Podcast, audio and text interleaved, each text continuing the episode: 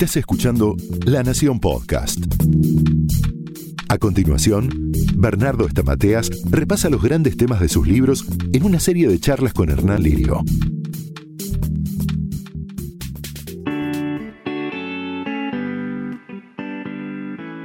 ¿Qué tal? ¿Cómo les va? Soy Hernán Lirio y arrancamos un nuevo episodio en esta segunda temporada de podcast de La Nación junto al doctor Bernardo Estamateas para tratar de conocernos un poquito más y de así disfrutar y pasar mejor nuestra vida. ¿Cómo andas, Bernardo? ¿Cómo te va, Hernán? Bien, muy bien. Tratando de entenderme, tratando de conocerme, tratando de manejar las emociones. Aspirás a algo bastante alto entonces. ¿eh?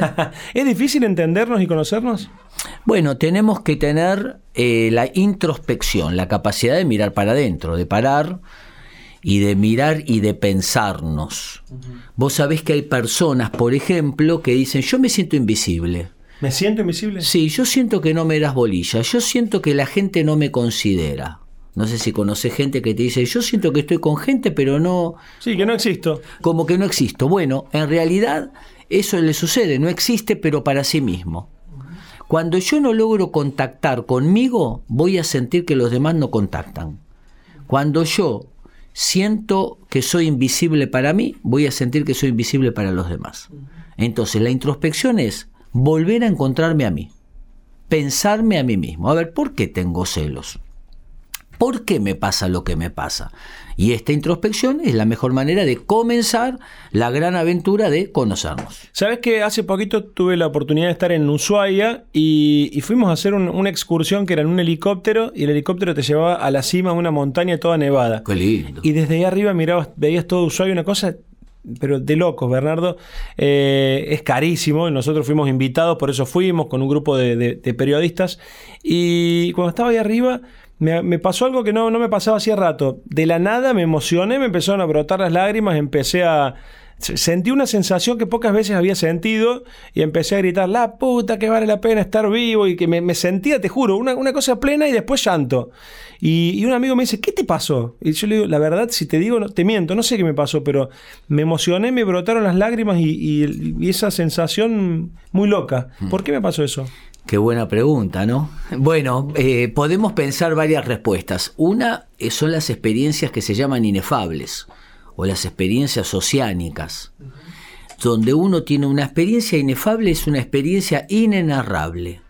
Es una experiencia de, gloriosa, es donde vos no podés poner en palabras, puede ser un paisaje, puede ser escuchar una música, puede ser charlar con alguien, donde uno, no hay sujeto y objeto. ¿Qué quiere decir eso? Vos mirás un paisaje y vos sos el paisaje. ¿Viste cuando nos pasa a todos? Eh? Escuchás una música, vos te dejaste llevar. Ah, sí, también hay canciones que, te... Sos uno. Sí. Se llama mente no dual. No hay dualidad, no hay yo y tú. Claro. Sujeto y objeto. es no dual. Es, es, está unificado. Entonces la experiencia inefable e inenarrable. La otra es que eh, también sí, hay ciertas experiencias que liberan angustias reprimidas. ¿Ah, sí? Sí, tristezas, angustias, luchas, pero no angustias de dolor, sino de todo lo que me costó llegar y llegué, llegué a la cima, llegué, no en vano te pasó en una cima. Eso fue lo que más me llamó la atención. Estaba ahí arriba y éramos seis personas nada más. Estaban los dos pilotos de, los dos helicópteros y después íbamos tres chicos en cada helicóptero. Éramos ocho en total. Y un grupo de, amigos nuevos. Hacía dos días que éramos amigos y que pegamos una conexión muy linda.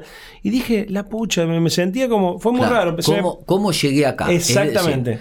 llegué acá llegué a la cima, llegué a algo difícil. Y es bueno eso porque subí, eh, lo posteé en Instagram, un amigo me estaba grabando y lo posteé en Instagram, puse, puse el momento en que me emocioné y me brotaron las lágrimas y me dice, ¿qué te pasó? ¿Por qué te emocionaste así? Bueno, a ver, eh, te graduaste, vamos a un ejemplo no tan inefable como ese, te graduaste. Te dan el título, te pones a llorar. ¿Y por qué lloraste? Y porque son cinco años, seis años de estudio, de gastar plata, de ir todos los días.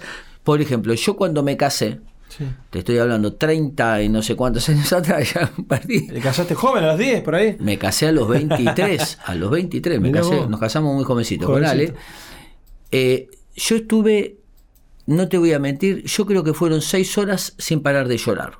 Lloraba, lloraba, lloraba. Y vos sabés que los flacos que filmaban, me acuerdo, que después en la fiesta ya me calmé, ¿viste? Y me decían, che, ¿estás bien? Ah, Se te murió alguien, ¿no? Y vos estás casándote y se habían hecho la fantasía de que Que yo lloraba porque mi viejo había muerto, mi vieja, y entonces... No, no, no, fue una experiencia... A ver, No podías creer que te había dado bola a Ale, vamos a decir la verdad. esa es una, e- esa es una, y la otra es lo que significaba concretar un proyecto como lo que significa armar una pareja, proyecto de vida, callar, tu proyecto de vida, casarse, claro. etcétera. Entonces, este, el esfuerzo, el trabajo, eh, de lo que implica haber estudiado, trabajar, los dos trabajábamos Mucho. Ale tenía eh, dos trabajos.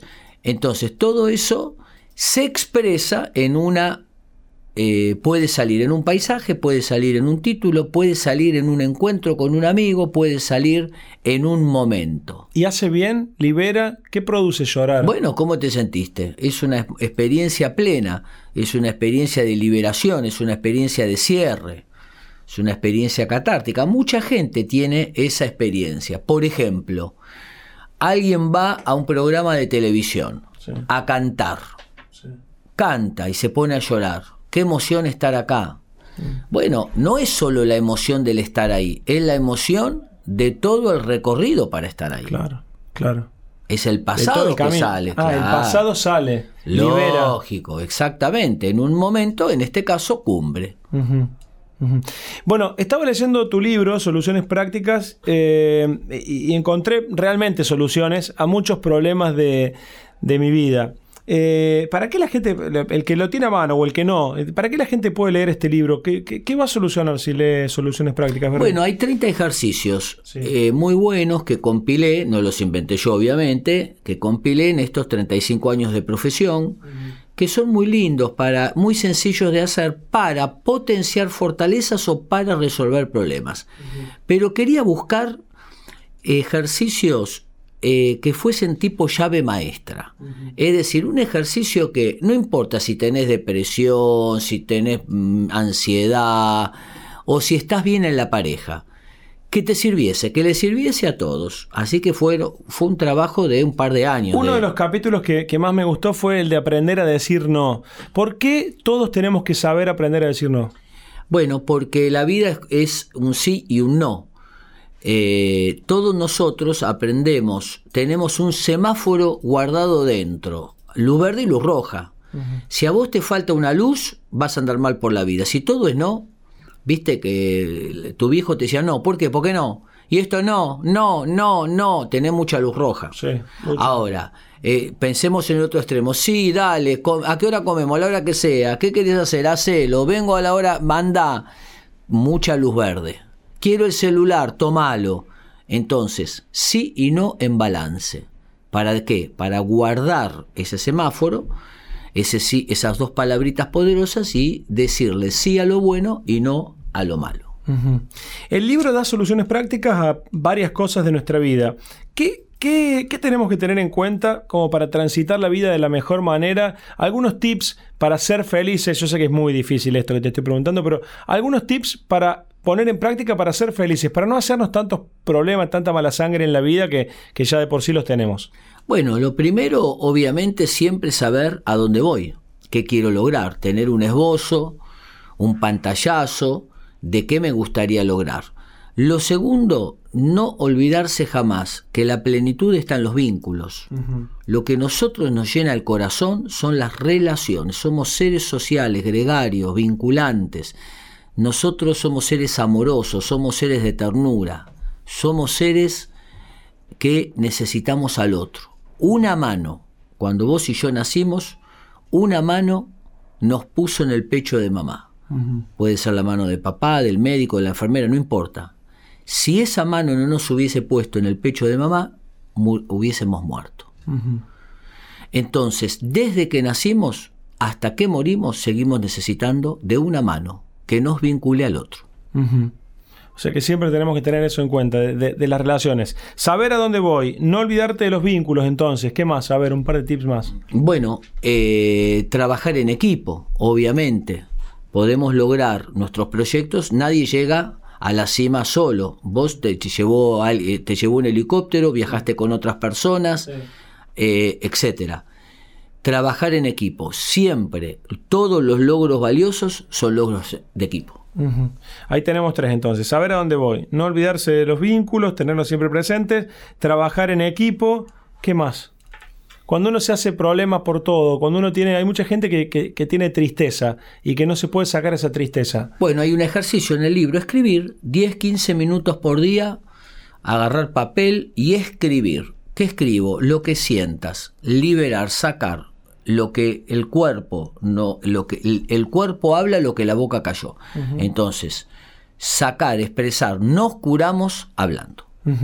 Y hay una frase que siempre me, queda presente a mí, que es eh, que en la vida es más feliz la gente que compra experiencias que la que compra objetos. Exactamente, te compras un objeto, la felicidad dura hasta tres meses y volvés al estado original. Pero una experiencia, un recuerdo, eh, la experiencia cumbre para cerrar donde comenzamos.